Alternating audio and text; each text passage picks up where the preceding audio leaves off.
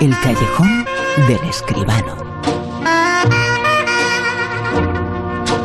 Avatar es la película que más dinero ha recaudado en la historia del cine y volverá y no lo hará por partida doble, ni triple, ni cuádruple. Habrá cinco películas de Avatar. Lo contaremos hoy, entre otras cosas, en el Callejón con José Manuel Esquivano. José Manuel, muy buenas. Buenas noches, Bruno, ¿qué tal? José Manuel, nada más y nada menos que cinco veces Avatar. Efectivamente, eso es lo que se plantea de aquí a los próximos años.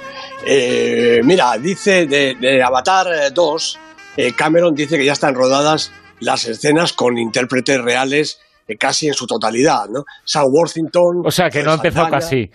¿Perdón? Que no empezó casi, digo, porque las ah. escenas con intérpretes reales tienen que ser poquitas, ¿no?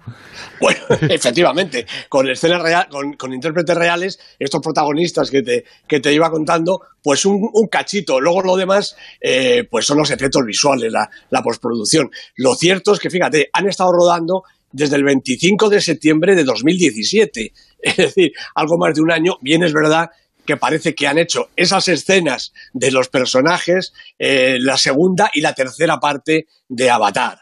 Bueno, tenemos los títulos de las cuatro películas que vienen. Avatar, The Way of Water, Avatar, The Seed Bearer, Avatar, The Talcum Rider y Avatar, The Quest for Ewa yo después de Avatar no he entendido nada de todos los títulos, pero está claro que se van a llamar Avatar y otra cosa después.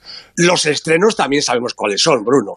La segunda parte, el 18 de diciembre de 2020. La siguiente, el 17 de diciembre de 2021. La cuarta parte se estrenará el 20 de diciembre de 2024 y la quinta el 19 de diciembre de 2025. En España todas estas un cuarto de hora más tarde por los anuncios de los coches, eso ya he sabido.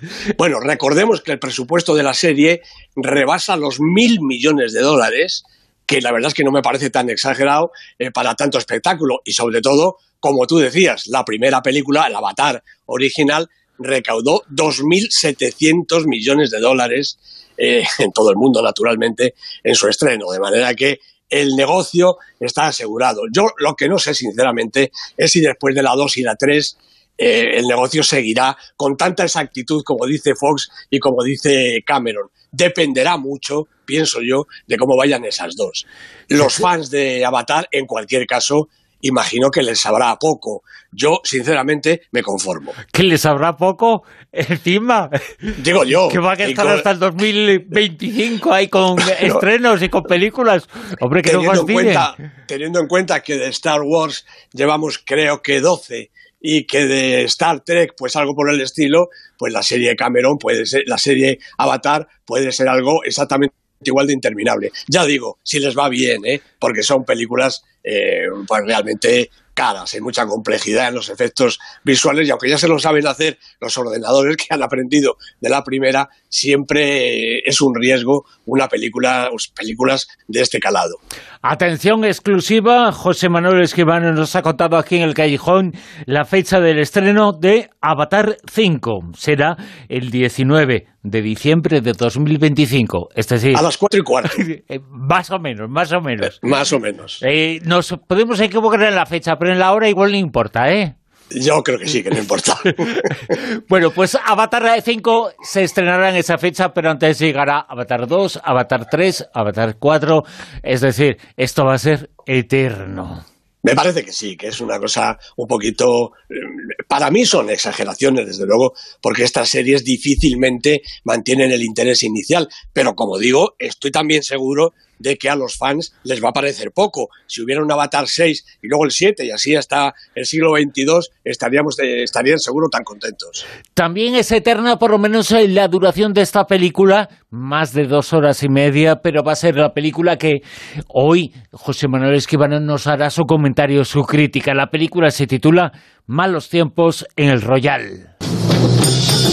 ¿La primera vez en el Royal? Pueden escoger una habitación en California o en Nevada. Me gustaría ocupar la suite nupcial, aunque ahora no estoy de luna de miel. ¿Qué hace por aquí? Mañana voy a cantar en Reno. Cobro muy poco, pero cantar es esto. Este no es lugar para un sacerdote. Debería irse. ¿Y qué es lo que tenemos eh, que contar sobre esta película de más de dos horas y media? Pero, Pues, ¿nos sí. podemos o no levantar eh, o nos va a clavar en el asiento lo que No, no, no, no, tenemos que esperarnos hasta el final, porque toda la película tiene su intríngulis. La ha dirigido Drew Goddard, también la ha producido Drew Goddard junto con Jeremy Latcham, y el guion, naturalmente, es de Drew Goddard. Los protagonistas, Jeff Bridges, Cynthia Erivo, Dakota Johnson. Bueno, Drew Go- eh, Goddard, recordemos, es uno de los productores de la serie Perdidos y también de Marte, la película, ¿no? Y también es el director de La cabaña en el bosque, la película de 2012, que fue su debut en la pantalla grande y dejó muy buen sabor de boca. Así que había expectación ante el estreno de esta su nueva película, expectación que de alguna manera ha respondido a las esperanzas. El Royal es un hotel bastante decadente a simple vista, que no se sabe muy bien si está en California o en Nevada, o por decirlo eh, más exactamente, como oíamos hace un momento, está en los dos estados, porque se construyó encima de la línea divisoria. Y de hecho, la línea, toda la raya, está pintada en el suelo y atraviesa el establecimiento partiéndolo en dos mitades. Hay habitaciones en Nevada y habitaciones en California, que por cierto son un dólar más caro, aunque no haya mucha explicación del asunto. Bueno, el caso es que vemos cómo Darlene llega al hotel. Es una joven negra, cantante en los casinos eh, de allí cerca. Y delante de la puerta, indeciso, está el padre Daniel Flynn, un sacerdote mayor y algo desorientado. Eh, cuando al fin ambos entran, se encuentran la recepción vacía, como ya imaginábamos, y a otro posible cliente, un guaperas vendedor de aspiradoras que se hace llamar Sullivan. Bueno, a fuerza de insistir, el recepcionista aparece por fin. Es un chaval muy dispuesto y reparte las habitaciones a gusto de las exigencias de cada cliente, más o menos, ¿no? Que son tres y el empleado cuatro, y aún falta alguien. Eh, Emily, por ejemplo, una especie de hippie mal encarada que no va a venir sola, como luego veremos. Bueno, lo importante es que de todos estos personajes, ninguno parece ser quien dice. El cura, la cantante, la hippie, el vendedor y el mismo hotel. La culpa de que sospechemos que allí hay más, mucho más de lo que parece, la tiene la secuencia inicial, rodada de un tirón desde un ángulo que se nos antoja imposible y que luego sabremos que no lo es. Hay un indiscutible aliento tarantino que impregna la pantalla con estos personajes equívocos y esta atmósfera en la que se masca la tragedia. Y digo equívocos hasta que cada uno se va explicando a los ojos del espectador mediante su protagonismo en un capítulo propio y personal de cada uno. Y la madeja se va desenredando a la vez que el escenario deja ver su tramoya oculta, el elemento más perturbador y peligroso de toda la historia. Malos tiempos en el Royal, ya lo dicen los créditos, es una obra de autor. Y Godard trata de demostrarlo en cada plano y en cada momento. La mayor parte de las veces le sale bien. La película absorbe en su inicio, mantiene el interés y el compás en buena parte del metraje y el virtuosismo de cámara y montaje se recibe con aprobación. Sin embargo, parece ir patinando hacia el final cuando la acción se desboca, la violencia tiñe el fotograma con algunos detalles soberbios todavía y hasta las interpretaciones derivan en un abanico de calidades no siempre aceptables. Queda, no obstante, yo creo que una buena sensación global. El sentido del ritmo, el humor desaforado, el suspense y hasta la mijita de horror que asoma por alguna esquina. Una película, en resumen, un tanto desigual, un poquitín larga, pero apreciable en su totalidad. Como no vamos a revelar el final, eh, sí quiero, José Manuel, que nos cuentes algo de ese comienzo, de esa primera escena, desde dónde está tomada, cómo se hace esa escena tan llamativa y que llama sí. tanto la atención sobre lo que vamos a ver después. Es verdad, es una especie de plano secuencia que sería muy largo si no fuera porque está eh, cortado en, en algunos momentos para darle mayor ritmo y para que no se alargue tanto.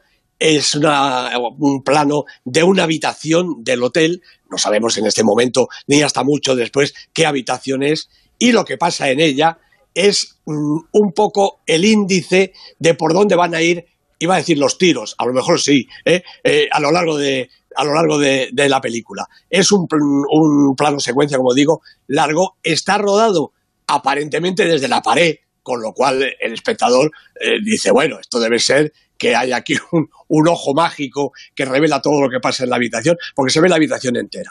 Y ese, esa secuencia, esos minutos iniciales, un poco al estilo Tarantino también, ¿no? Pues ya marcan un poco la atmósfera, el tiempo, lo que va a pasar con esos personajes que van a llegar después seguramente unos años después de esa secuencia inicial. En la película Malos tiempos en el Royal, así se titula el comentario de esta noche. Vamos ya con la lista, vamos con el Super 10.